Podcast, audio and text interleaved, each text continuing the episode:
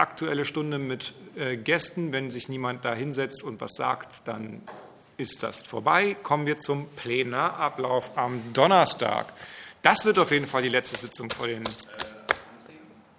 Äh, ach, stimmt, wir haben noch einen Antrag, der behandelt werden muss, bevor wir da reinkommen. Ne, zwei sogar. Der andere ist auch noch nicht äh, Dingens. Aber der andere wird dann von so. Also springen wir, wenn ihr nichts dagegen habt, zu, oh Gott, oh Gott, Zeile ähm, 453 erstmal. Und das ist ein Antrag, der aus dem Umlauf kommt, und zwar gemeinsamer Antrag auf Entschließung mit Grünen und Linken, kein TTIP und auch kein CETA. Berlin sagt Nein. Das ist ein gemeinsamer Antrag der Grünen und der Linken und der Piraten. Äh, Alexander Spieß, möchtest du dazu noch was sagen?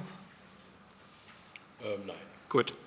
Dann kommen wir zur Abstimmung, äh, diesen Antrag einzubringen. Das blaue Bämmelchen dafür, das orangene Bämmelchen dagegen. Wer keine Meinung hat, der muss gar nichts tun.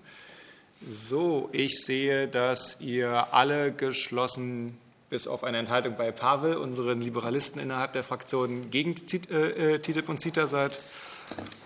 So, damit ist der gemeinsam mit den anderen beiden Fraktionen dann eingebracht. Und 6.2 Abzeile 488 621 dringlicher Antrag ans Plenum stille SMS rechtswidrigen Einsatz in strafrechtlichen Verfahren beenden.